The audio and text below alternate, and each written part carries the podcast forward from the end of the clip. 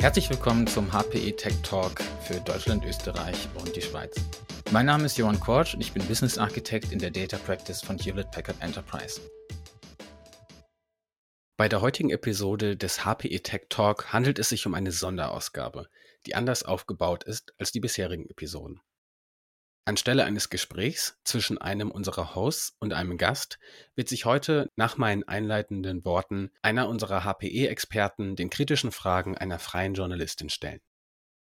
Bei unserem HPE-Experten handelt es sich dabei um Bernd Bachmann, Berater für Big Data und künstliche Intelligenz, mit dem ich bereits in einer der vergangenen Episoden sprechen durfte. Seine Gesprächspartnerin, die das heutige Interview führen wird, ist Ariane Rüdiger, studierte freie Journalistin, die sich unter anderem auf betriebliche IT-Themen wie etwa IT-Infrastruktur und ihr Management sowie die Rolle des CIO spezialisiert hat. Thema des Gesprächs wird das kürzlich von HPE vorgestellte Data Value Creation Maturity Model, zu Deutsch Datenwertschöpfungs-Reifegradmodell sein.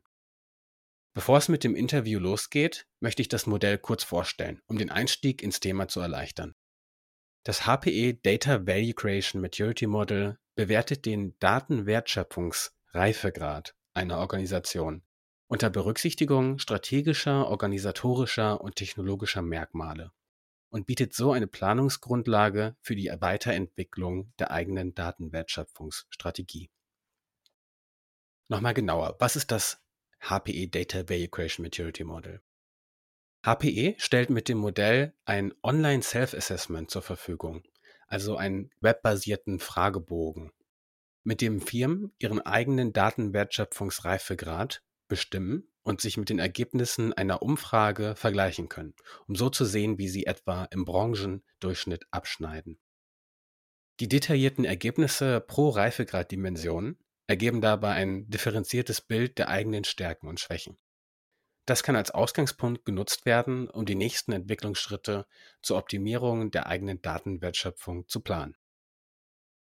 Das Modell berücksichtigt dabei im Input, im Fragenkatalog sowohl strategische, organisatorische und betriebliche Dimensionen, als auch Aspekte wie den Einsatz von künstlicher Intelligenz, der firmeninterne Datenlebenszyklus und das Datenökosystem eines Unternehmens.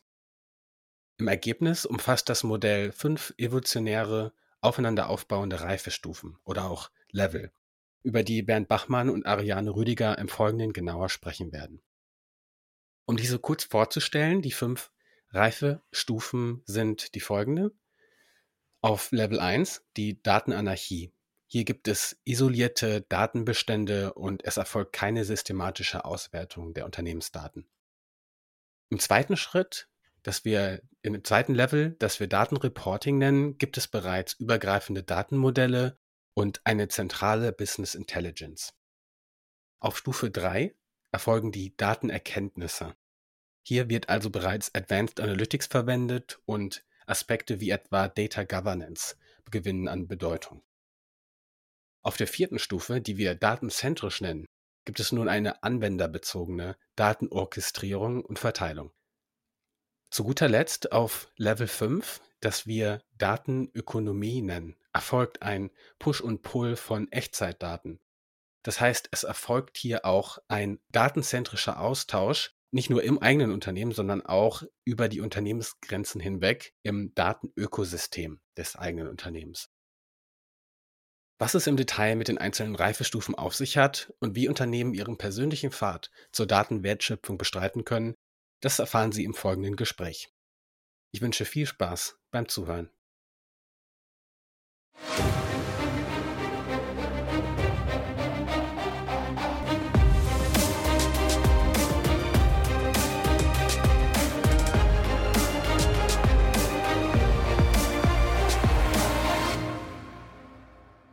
Hallo liebe IT-Freunde, sehr geehrte Damen und Herren, guten Tag. Wir befinden uns hier im Büro von HPE in Böblingen. Mir gegenüber sitzt der Bernd Bachmann. Äh, ich bin Ariane Rüdiger, freie Journalistin. Und wir werden uns jetzt über HPEs Initiativen im Bereich Datenwertschöpfung unterhalten.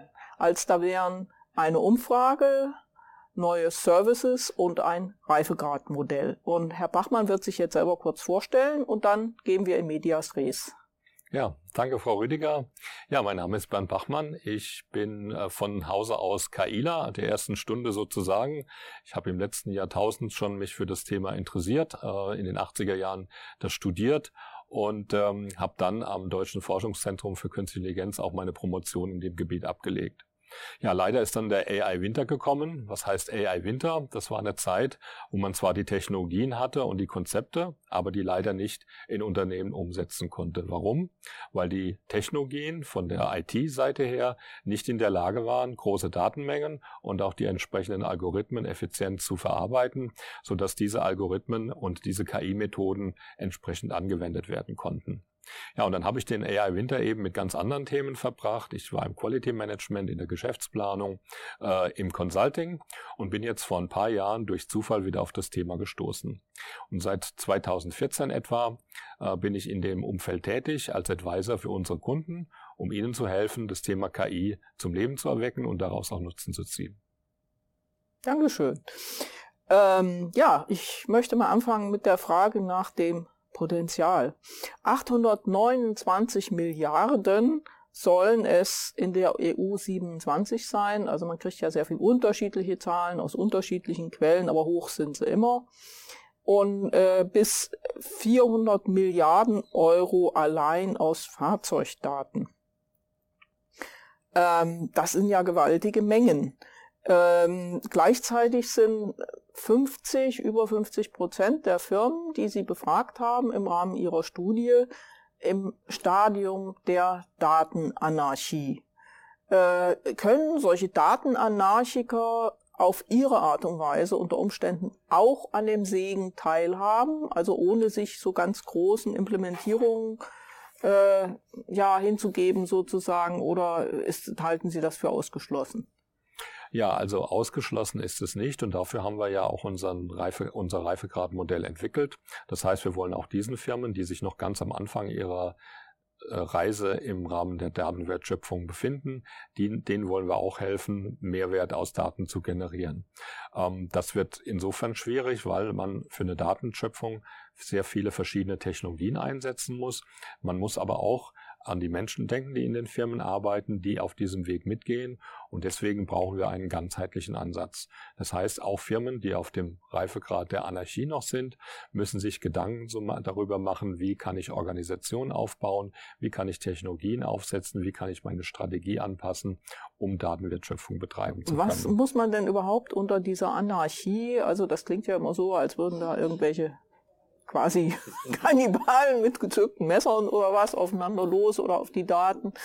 Was muss man sich denn da überhaupt drunter vorstellen? Ja, äh, lassen Sie mich am besten das ganze Reifegradmodell skizzieren. Nee, das Stufe möchte ich jetzt nicht Stufe für Stufe, das ist mir zu sehr Vortrag. Okay. Ich möchte schon jetzt erstmal wissen, was diese, was die Anarchie überhaupt bedeutet, damit genau. wir da nicht so ein komisches Bild im Kopf haben. Genau, also Anarchie ist natürlich ein äh, relativ provokanter Begriff zunächst einmal, wie Sie richtig festgestellt haben. Aber wir haben den mit, mit äh, Absicht so gewählt, weil wir hier zeigen wollen, dass Daten hier noch relativ unstrukturiert im Unternehmen vorliegen und im Wesentlichen gebunden sind an eine Anwendung, eine Applikation, in der sie ähm, generiert wurden. Also zum Beispiel ein Kundenverwaltungssystem oder ein Order-Management-System. Mhm. Und die Daten sind isoliert, das heißt, man kann sie nicht nutzen in anderen Bereichen im Unternehmen und ähm, man macht die Analyse tatsächlich nur dann speziell mit diesen Daten, die einen sehr isolierten und beschränkten Blick auf das Unternehmen nur erlauben. Das bezeichnen wir eben als Datenanarchie. Mhm. Das ist die erste Stufe unseres Wertschöpfungsmodells. Und die zweite Stufe, wenn ich es richtig verstanden habe, war ja, dass Sie Daten äh, also die aus einer Applikation kommen, vielleicht auch in irgendeiner anderen nutzen können. Äh, was ist denn, was sind denn äh, die Hürden, um von diesem Bereich sozusagen auf den nächsten, also auf diesen Bereich zu kommen? Mhm. Also Hürden sind äh, vor allem dort äh, in der Technik, in der Technik zu finden. Das heißt, Daten aus unterschiedlichen Applikationen passen erstmal nicht zusammen. Mhm. Und da hat man historisch gesehen die Technologie der sogenannten Data Warehouses entwickelt.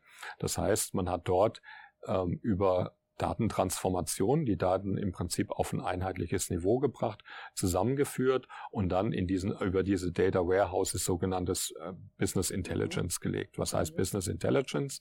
Das ist einfach die systematische Auswertung dieser Daten in den Data Warehouses, meistens aus dem Finanzbereich, aber man kann sich da natürlich auch Daten aus verschiedenen Prozessen ansehen. Und das ist dann die Stufe zwei in unserer Wertschöpfungskette, nämlich das Data Reporting. Mhm. Nun haben Sie ja äh, also auf den oberen Stufen, da kommen wir gleich zu, Sie haben ja äh, dann auch gefragt, was also die Leute daran hindert, ähm, also überhaupt solche Prozesse anzufassen. Und da gab es also die Argumente, dass es erstens keine Daten gab. Und wenn ich keine Daten habe, brauche ich natürlich auch möglicherweise kein Datenwertschöpfungsmodell. Ähm, dann, dass es kein Budget dafür gab. Und da stellt sich zwangsläufig die Preisfrage, denn wenn die Preise für die entsprechenden Tools, Beratungs- und sonstigen Aktivitäten halt sehr hoch sind, dann ist vielleicht nachher eine wunderbare Architektur entstanden, aber ich bin möglicherweise auch pleite.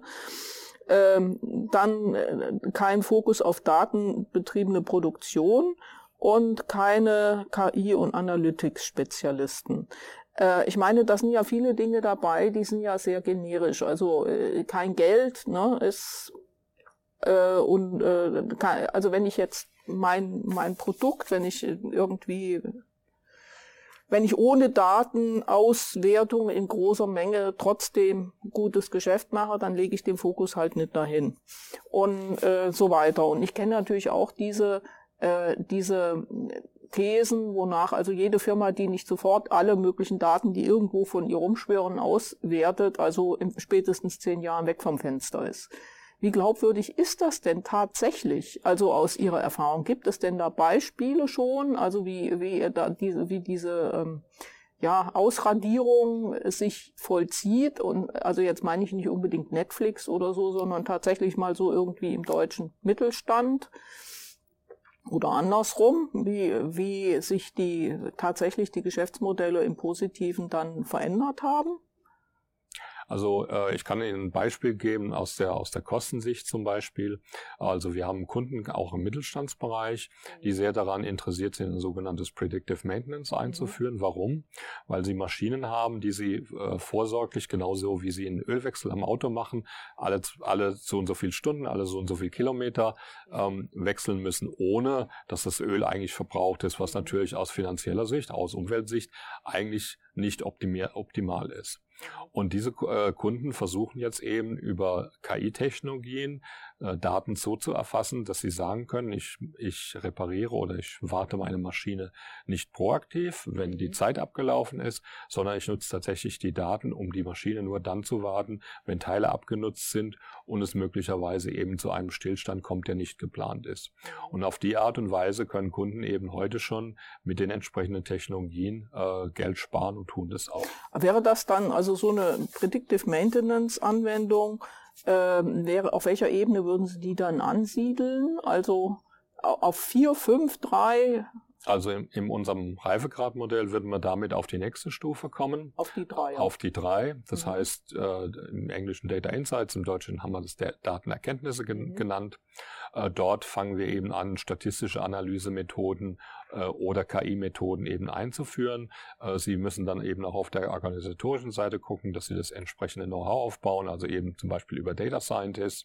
Mhm. Und das findet auf dieser Stufe statt. Ähm, zusätzlich kommt hinzu, dass man da anfängt, weg von diesen äh, dedizierten Data Warehouses ähm, hin zu sogenannten Data Lakes zu kommen. Was bedeutet Data Lake? Dort wird versucht, Daten praktisch anwendungsneutral abzulegen, mhm. so dass ich, wenn ich neue Use Cases bekomme, neue Anwendungen äh, generieren würde, möglichst schnell und effizient auf diesen Datenpool zugreifen kann. Mhm. Also dann habe ich ja da, das sind so Anwendungen, also diese Stufe 3 Anwendungen, da muss ich sagen, das leuchtet mir irgendwie sehr ein. Ja, also warum soll man jetzt das Öl schon rausschmeißen, wenn es überhaupt noch nicht weg ist? Oder warum soll man irgendein Gerät äh, ausmustern, weil irgendein kleines Teil kaputt ist, obwohl man das vorher hätte auswechseln können?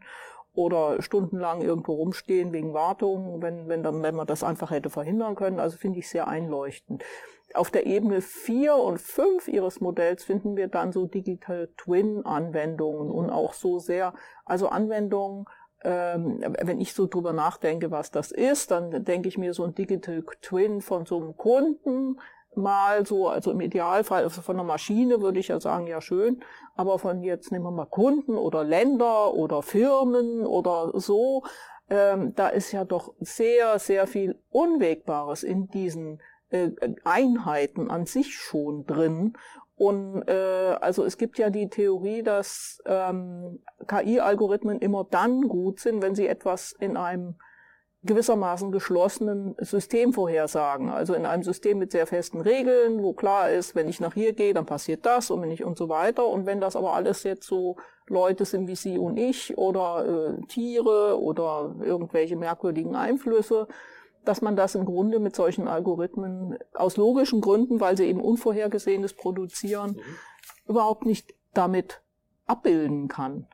Mhm. Äh, wie sehen Sie diesen Einwand? Würden Sie den also unterschreiben oder eher nicht? Ja, äh, hier kommen wir langsam in so eine Art philosophischen Bereich ja. zum Thema KI, weil ja. ähm, man unterscheidet ja zwischen der allgemeinen KI und der spezialisierten KI. Mhm. Das heißt, in der spezialisierten KI habe ich ein konkretes Problem, was ich mit KI-Algorithmen löse. Und diese allgemeine äh, KI, wo man ja eher versucht zu sagen, kann ich einen Menschen in seiner kognitiven Gesamtheit darstellen und es abbilden, äh, das sind wir ja noch, noch, noch lange nicht. Ja, wollen wir da und überhaupt hin? Das ist äh, die Frage. Ähm, ich glaube auch nicht, dass wir es schaffen. Ich gebe Ihnen mal ein, ein Statement von einem Professor von mir, der kam immer in die Vorlesung, nicht immer, aber öfter, gesagt, Brain happens to be a meat machine. Also er war der Meinung, dass das Gehirn eine eine Maschine ist aus Fleisch und dass man im Prinzip nur verstehen muss, wie diese Maschine funktioniert und dann kann man das nachbilden. Das war jetzt vor etwa 35 Jahren und ich glaube, wir sind diesem Ziel noch nicht sehr viel näher gekommen, äh, weil wir immer nur noch ähm, einzelne, äh, aus menschlicher Sicht sehr kleine Bereiche uns nehmen können und die mit KI-Algorithmen nachbauen. Und das Zusammenwirken im Grunde nicht begreifen. Genau, das Zusammenwirken und dann natürlich auch die höherwertigen äh, Dimensionen wie Empathie, Gefühle und so weiter. Da wissen wir wir ja noch gar nicht, wie das äh, im Prinzip entsteht ja. in diesem Kontext. Das heißt, dieser, dieser Schritt von ähm, spezieller KI zu allgemeiner KI, äh, den werde ich zu meinen Lebzeiten sicherlich nicht mehr erleben. Ob das meine Kinder tun werden, wage ich zu bezweifeln, mhm. falls es überhaupt möglich mhm. ist. Das heißt, Sie bewegen sich also auch als HPE strikt im Bereich der spezialisierten Systeme für irgendwelche besonderen Aufgaben die da also bewältigt werden sollen, also meistens wahrscheinlich auch an irgendwelchen Dingen und weniger jetzt an Menschen. Ähm, können Sie denn für diese Beispiele vier, der Ebenen 4 und 5, also da war es ja, glaube ich, ein, ein, digitaler Zwilling, der hauptsächlich auf den eigenen Daten beruht und auf 5 ein digitaler Zwilling, wo ich alle die Daten aus allen möglichen Quellen ranziehe. Gibt es denn dafür schon erfolgreiche Beispiele, Umsetzungsbeispiele oder vielleicht sogar welche, die Sie als HPE realisiert haben? Ja, also äh, auf der Stufe 4, da haben wir mehrere Projekte, äh, hauptsächlich im, im Automobilsektor mhm. momentan, äh, wo eben wirklich versucht wird, diese sogenannte dig digitalen Twin aufzubauen.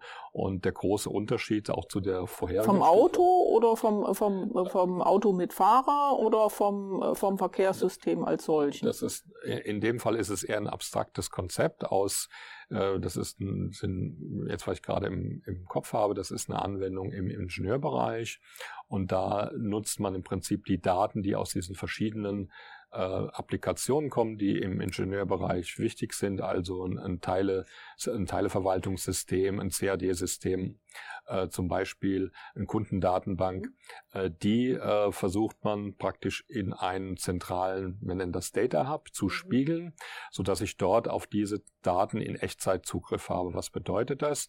Ähm, wenn ich äh, heute ähm, als Werkstatt zum Beispiel ähm, äh, die aktuellsten Informationen über Ersatzteile bekommen möchte, dann äh, bekomme ich das erst nach einem Tag, weil die Prozesse über Nacht laufen, die Daten transformiert werden, aufbearbeitet werden und ich erst am nächsten Tag Zugriff habe.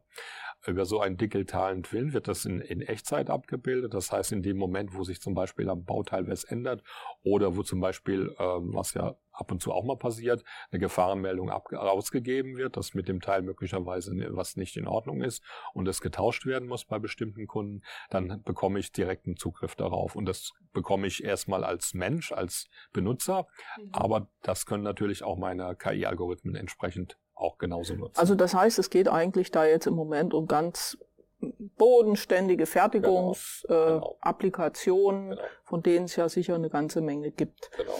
Ähm, wenn Sie jetzt äh, auf, die, auf diese fünfte Ebene gehen, da, da gibt's noch gar nichts fangen natürlich ähm, Kunden an. Also auch äh, da haben wir äh, Kunden, die jetzt ihre äh, Zulieferanten, äh, Zulieferer einbinden wollen.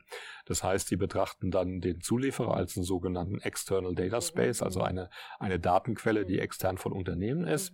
Ähm, und die wollen sie praktisch genauso transparent äh, zugreifbar und zugreif äh, fähig halten wie ihre eigenen Daten im mhm. Unternehmen. Nun haben Sie ja dazu zu Ihrem Reifegradmodell auch sozusagen ein, ein, ein ja, also so eine Beratungsmaschinerie oder Dienstleistungsbausteinwerk äh, sich entwickelt, mit dem Sie also die Kunden dann von einer Ebene auf die nächste schieben wollen.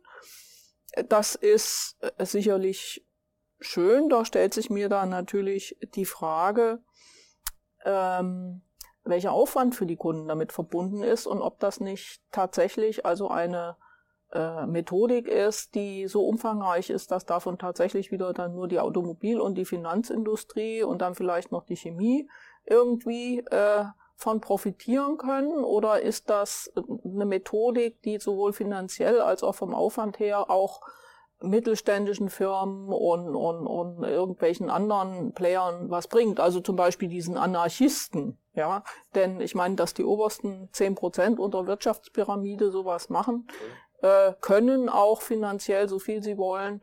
Das ist ja, glaube ich, bekannt. Aber was ist mit dem ganzen Rest? Also ähm, erstmal, also in der Frage stand das Wort schieben, das wollen wir natürlich nicht. Also wir arbeiten immer mit unseren Kunden zusammen. Das heißt, wir machen natürlich nichts, was die Kunden nicht machen. Das ist also ein, ein gemeinsames Weiterentwickeln. Und ähm, bei den Investitionen ist es ganz klar, kleinere Firmen was sie benötigen. Das sind vor, vordefinierte, vorgefertigte Lösungen, die natürlich we weniger individuell und damit auch weniger teuer sind. Und damit auch weniger wettbewerbstauglich. Und, und damit äh, unter Umständen auch weniger ähm, mehr vergleichbar mit ihren Konkurrenten, ähm, weil natürlich jeder dasselbe kauft. Aber ähm, es schärft natürlich auch ihr Profil in den Bereichen, wo sie wirklich gut sind. Also wenn ich zum Beispiel eigene Produktlinie habe, aber die mit äh, Datentechnologien unterstütze, also indem ich zum Beispiel Daten von Kunden aufsammle und die in meine Weiterentwicklung äh, einfließen lasse, das hat natürlich der Konkurrent nicht. Das heißt, wir haben dann in dem Bereich Datenwertschöpfung zwar vielleicht dieselben Methoden, die auch der Konkurrent anwendet, aber das Know-how ist ja in den eigentlichen Produkten und das geht auch nicht verloren, sondern die Produkte werden durch solche Maßnahmen einfach nur besser und, und, und äh, besser auf den Kunden zugerichtet. Wenn Sie solche Beratungen durchführen, ähm, da spielen ja dann, also wenn jetzt ein Kunde eine Applikation vorschlägt, mir fällt jetzt kein passendes Beispiel ein, aber wo Sie sagen, mh, hm, datenethisch ist das ja irgendwie, ja, wo ist da bei HPE die rote Linie? Wo würden Sie sagen, also jetzt hier machen wir das mit dem Kunden jetzt nicht mehr, da raten wir von ab und wenn er davon nicht selber absieht, dann machen wir das nicht. Ähm, also ähm, Zunächst mal muss man sagen, dass unser Modell auch einen ganz großen Schwerpunkt hat im, im Bereich Compliance und Ethik. Also wir äh, arbeiten ja mit verschiedenen sogenannten Dimensionen. Eine davon ist die Strategie. Und innerhalb der Strategie sagen wir dem Kunden, er braucht einen Bereich, wo er sich um Ethik und Compliance kümmert. Mhm. Compliance also eher die formale, legale Seite und die Ethik, was will ich eigentlich als Unternehmen, was lasse ich zu und wo sage ich, äh, da lasse ich die Finger weg. Mhm. Und ähm, wir haben natürlich als HPE generell auch Unternehmensrichtlinien. Wir haben auch formale Richtlinien, in welche Bereiche wir nicht lief liefern dürfen. Wir haben natürlich Restriktionen im Bereich auch der Dual-Use-Cases, äh, also äh, für Produkte und äh, Dienstleistungen, die sowohl zivil als auch militärisch genutzt werden können. Und damit äh, sichern wir uns ab. Und dann gibt's natürlich auch noch die individuelle Fragestellung, wenn ein Projekt kommt, äh, würde HP, und das ist dann äh, die eine Entscheidung, die jetzt nicht auf meiner Ebene stattfindet, äh, würde dann HP ein solches Angebot überhaupt abgeben. Mhm. Äh, was ist, wenn Kunden, also wie stellen Sie sicher, dass die Vorstellungen des Kunden darüber, wie er jetzt, wenn er da Geld in diese Beratungsprozesse und diese mhm. Ebenenanhebung, vorausgesetzt man kann das überhaupt immer alles so sauber in diese Ebenen unterteilen, äh, äh, investiert, dass der dann nicht vollkommen hanebüchene Vorstellungen dafür hat, darüber hat, was sich am Ende damit erreichen lässt. Naja, also da gibt's verschiedene, also wir nennen das die Best Practices, die wir machen. Mhm. Ich, ich gebe Ihnen mal ein Beispiel auf dem Level 4 äh, wie das dort stattfindet. Mhm. Ähm, wir ähm, gehen nicht so vor und, und, versprechen dem Kunden was total Neues, sondern wir sagen, in der Ebene 4 nehmen wir ein existierendes Problem, was du hast, was schon funktioniert, mhm. und bauen das aber auf eine neue Technologie um und zeigen dir mit dem Umbau, dass wir das Ergebnis viel schneller, viel effizienter erreichen könnten. Also das ist unsere sogenannte Data-Centric Architecture. Und damit ähm, sieht der Kunde, dass er seine jetzigen Probleme sowieso auch gelöst kriegt, aber schon alleine dadurch Geld sparen kann, dass er solche Anwendungen viel schneller realisieren kann mit den Lösungen, die wir zur Verfügung stellen. Das wäre so ein Beispiel, wo wir sicherstellen, äh, dass der Kunde keine Versprechungen kauft, kauft sondern äh, Lösungen für Probleme, die er tatsächlich schon hat und schon erfolgreich umgesetzt hat. Ja.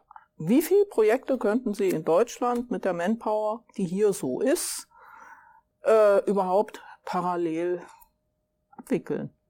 Wie viele Berater oder wie viel müssen in so eine Firma rein?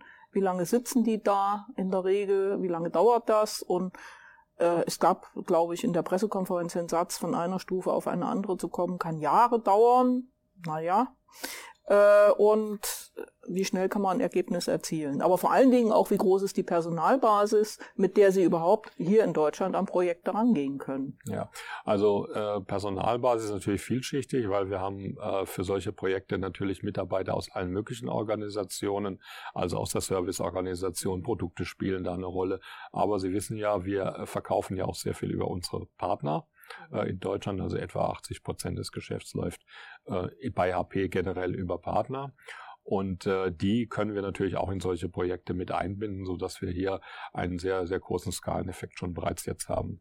Mhm. Können Sie irgendwie sagen, wie viel, äh, also wie viele Projekte Sie jetzt auf Basis, das ist ja neu angekündigt, aber man lässt das ja irgendwie im Hintergrund dann wahrscheinlich schon ein bisschen schon äh, anlaufen. Äh, also wie groß das Interesse ist, kann man da irgendwie Zahlen nennen oder irgendwas? Nee, da ist es äh, jetzt momentan noch zu früh, wobei man sagen muss, äh, das Wertschöpfungsmodell ist ja erstmal nur ein, ähm, ein Umbrella, ein Regenschirm über viele verschiedene Tätigkeiten.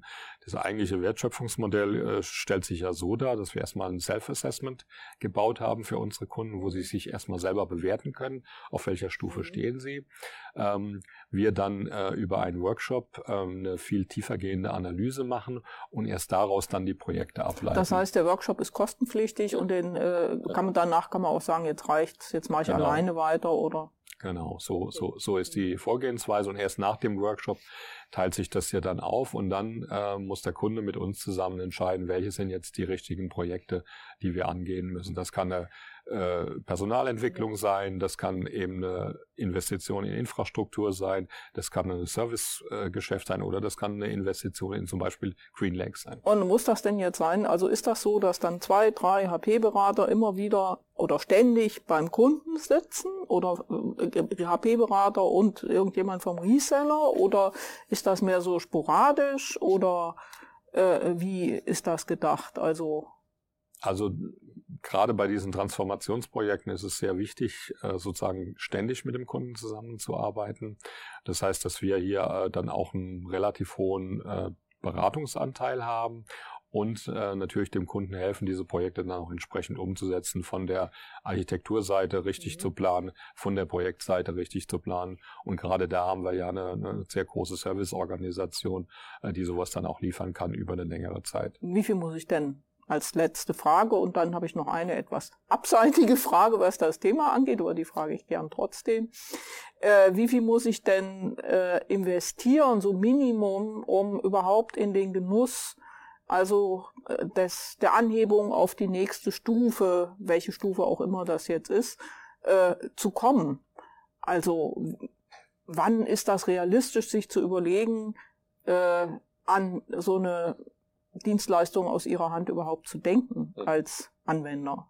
Also ich gebe Ihnen da auch nochmal das Beispiel, was, was wir auch schon realisiert haben bei Kunden, also gerade um, wenn es um diese Richtung Stufe 4 geht, wo wir eben so ein, ähm, ein Minimal Viable Product, wie, das, wie wir es nennen, als erste Stufe aufbauen.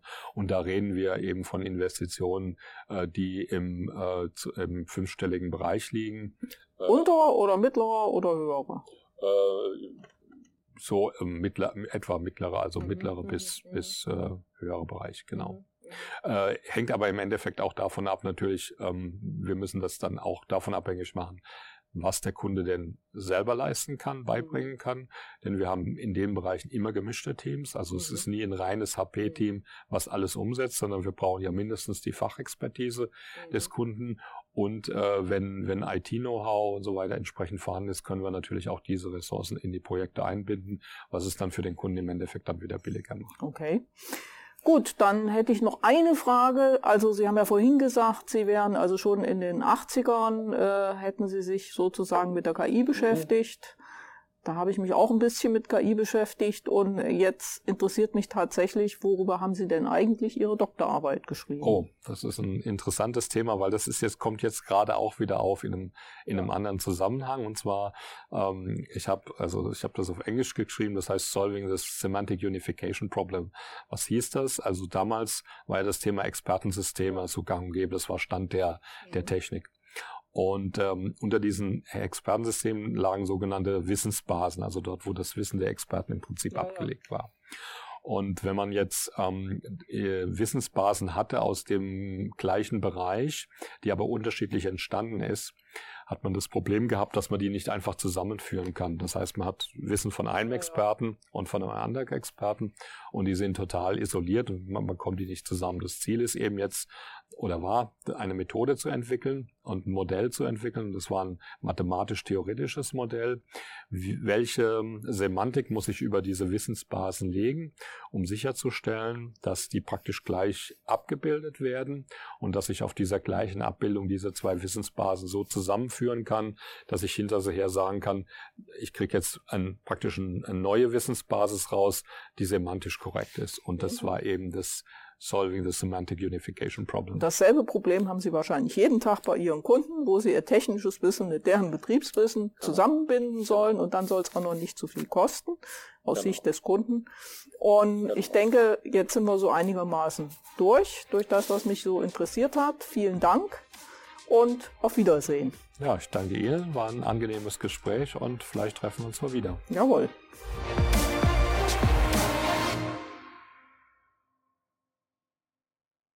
Weiterführende Informationen zum HPE Data Value Creation Maturity Model sowie das kostenfreie Online Self-Assessment finden sich unter www.hpe.com/de/data-value sowie verlinkt in den Show Notes dieser Episode. Und damit an dieser Stelle auch herzlichen Dank fürs Zuhören bei unserer heutigen Episode des HPE Tech Talks und bis zum nächsten Mal.